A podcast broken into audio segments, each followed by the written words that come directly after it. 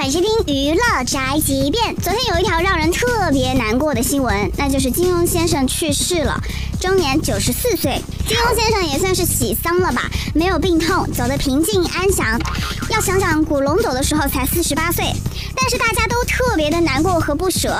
很多演过金庸笔下角色的明星都站出来发微博悼念先生。在拍《射雕英雄传》期间出车祸的胡歌和唐人公司的老板都发微博说，唐人版本的《射雕》拍摄过程当中，胡歌出了车祸，等到胡歌康复，版权呢也过期了。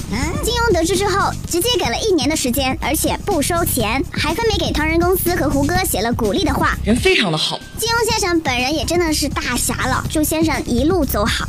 这就是本台饭和发来报道，以上言论不代表本台立场。